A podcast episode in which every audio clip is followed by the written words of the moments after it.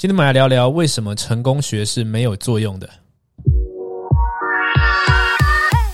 你正在收听的是《艺人公司实战手册》，与你分享建立一个赚钱的艺人公司所有需要的必备知识。欢迎回到《艺人公司实战手册》，今天是第五十一集，我是 Ryan，领袖行销公司的创办人。当你听到比较短的片头的时候呢，代表今天的讯息是比较简短的。今天我们要聊的是为什么成功学是没有作用的。不过没错，这个是一个 clickbait。什么是 clickbait 呢？国外这个名词呢，意思就是有点像标题党吧。就是这个标题啊，只是要呃引发你的好奇啊，吸引你的注意力，但是呢，内容可能。不是那么相关，甚至有的时候内容呢是完全相反的，它只是为了你吸引你点进去。所以今天我们的标题叫做“为什么成功学是没有作用的”。如果我说它是个标题党的话，代表我认为它有作用吗？也不是这样的，我认为这一半一半。这也是为什么今天要讲这一个话题。今天给推荐推荐本好书哈，叫做《奇迹公式》。我每个礼拜都会在内部呢带一个读书会，那么嗯，大概我们会平均用呃三哦不一定。二到五周的时间来完成一本书。那最近呢，我就推荐大家看这本书，叫做《呃 The Miracle Equation》奇迹公式。先讲一下为什么推荐这本书，然后再等一下讲一下为什么里面跟成功学会有关系。这本书其实作者非常有名哈。我在我的 YouTube 频道四年前有录过一个影片，叫做“呃早晨仪式”。为什么那个时候会录早晨仪式呢？就是因为我看了这个作者的第一本书。应该是第一本了，就是上一本书叫做《The Miracle Morning》哦，早晨的奇迹。但是中台湾的出版社好像翻译叫做《上班前最重要的一小时》，应该是类似这样的书名。他讲到就是早上起来之后，你应该做哪些事情啊？做这个仪式，让你可以有一个。呃，最棒的一天。那如果你有最棒的一天，你持续下来，你就会累积出一个好的人生。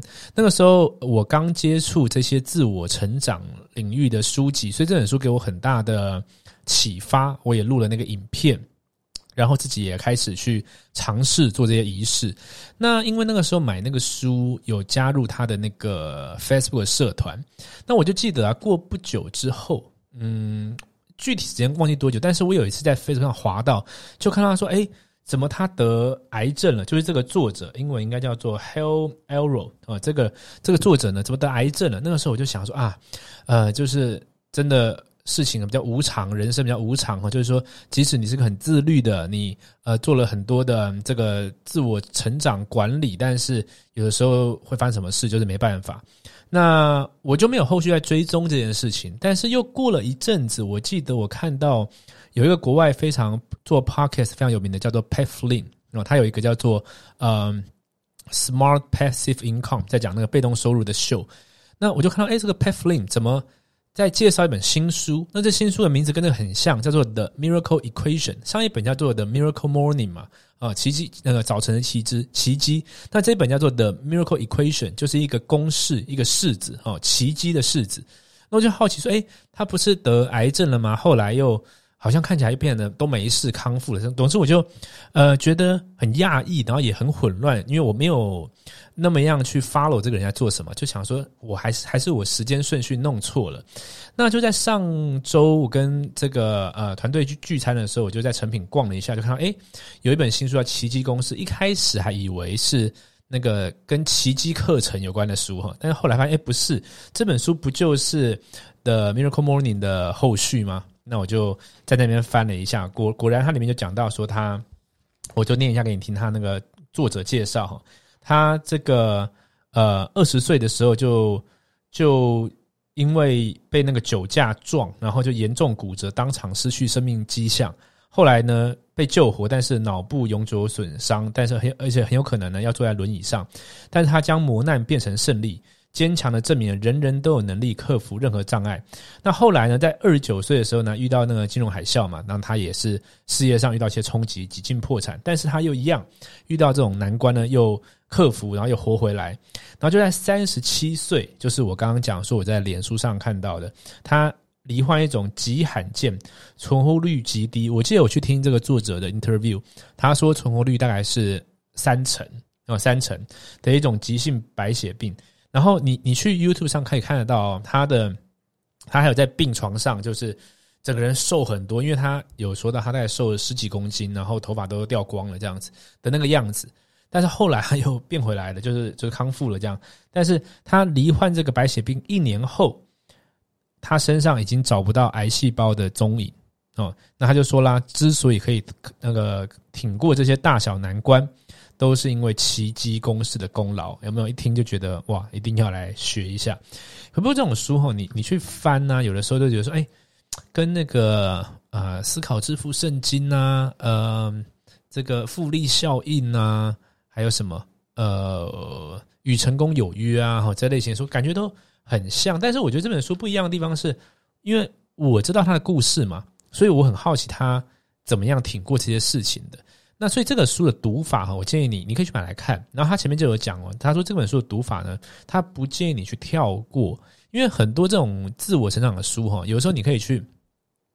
用聪明阅读法去找到自己有兴趣的地方，像我们上一集才刚讲嘛，就是每本书八十二十，可以像这一本呢，我觉得它就是属于那种你可以慢慢去品尝的，因为听一下它发生什么事情，然后他举他举一些例子，因为说真的，奇迹公式它就两个东西，一个叫做呃，它英文叫做 unwavering faith，就是呃坚坚坚定的信念啊，另外一个叫做呃 extraordinary effort，就是。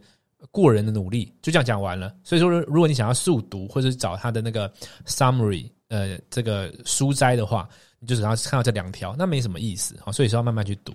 好，那呃，介绍了一下我为什么要讲这本书，为为什么读这本书之后呢，我们就切入今天的正题，叫做那为什么成功学是没有作用的？这个事情是这样子哈，嗯，在书的前面。有一个地方讲到，哦，我们这样，我们这样来切入这个话题好了。就是成功学的东西，你相信吗？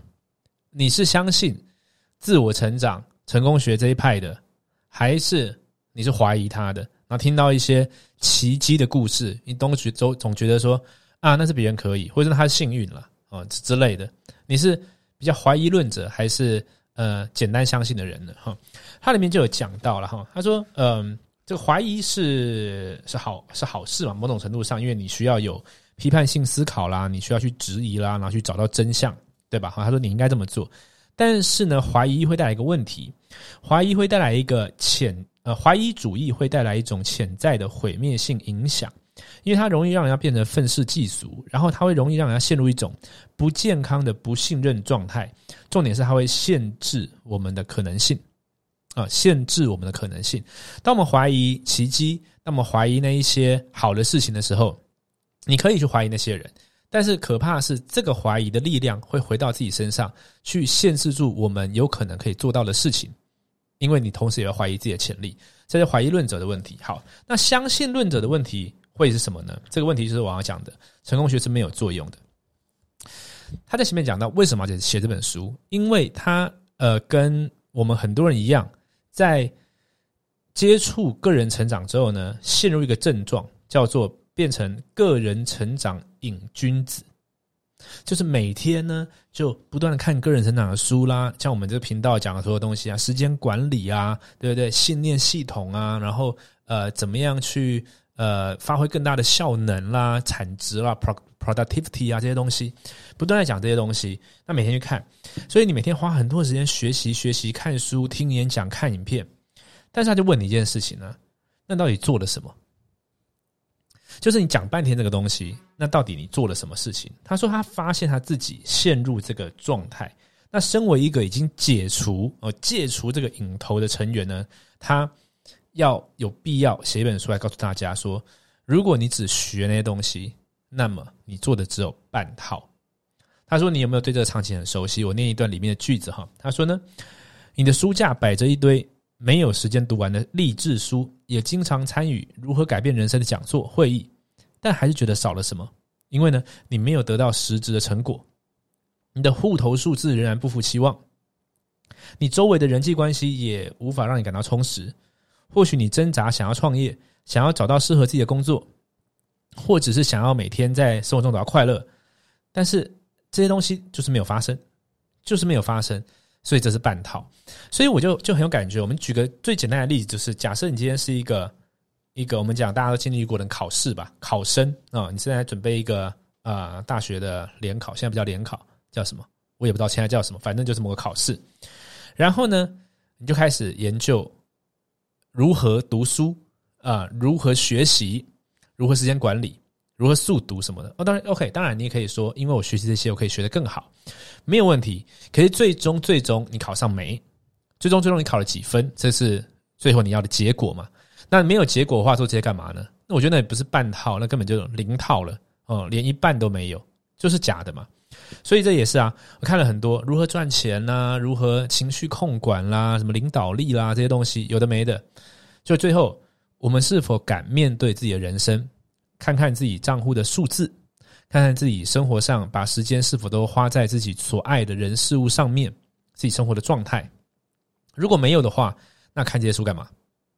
就不用看了。反而是什么呢？反而我有时候就很敬佩。你看哦，我反而觉得有些啊，可能在巷口卖葱油饼，然后呢，已经这个呃照顾一家老小，然后买三栋房子。我就随便举个例子啊，可是大概有这种这种案例吧，对不对？就做一个做一个扎实的生意，做了四十年，他不用看奇迹公式啊，因为他本身就是奇迹公式，他活出奇迹公式，对吧？所以。他在前面就告诉你，他说绝对不要把这个当成这样子的成功学书籍、励志书籍来看待，因为你要追求的是实际生命上的结果，而不是我会讲这些东西。所以在我们的频道里面呢，我就给你推荐两个、一两个两集哈。一集当然就是我们最近有录呃七月初的第四十集，如何做二零二零年的年终回顾与再计划？为什么呢？因为这个地方，我们真实的去面对我们的目标。其实有时候面对目标，我不知道你们有没有这种经验，但是我可以很诚实跟你讲，我在几年前啊，有的时候要要做每个月的这个财务记录的时候是有压力的。为什么？因为就觉得不数字不是那么好看，然后也觉得好像自己设定一些目标没有达到，无能为力，所以会怕嘛，然后就不想碰它。我们对于我们不熟的东西。呃，对于我们无法去改善的东西，就是逃避嘛，就干脆不去看它。可是这个是很鸵鸟，就完全百分之百鸵鸟心态嘛，哈。所以第四十集呢，你可以听一下哈，它可以呃告诉你一下，你该怎么样去看待目标。我们不是很单纯讲目标，我们讲整个从三观，然后到目标，到专案，到行动。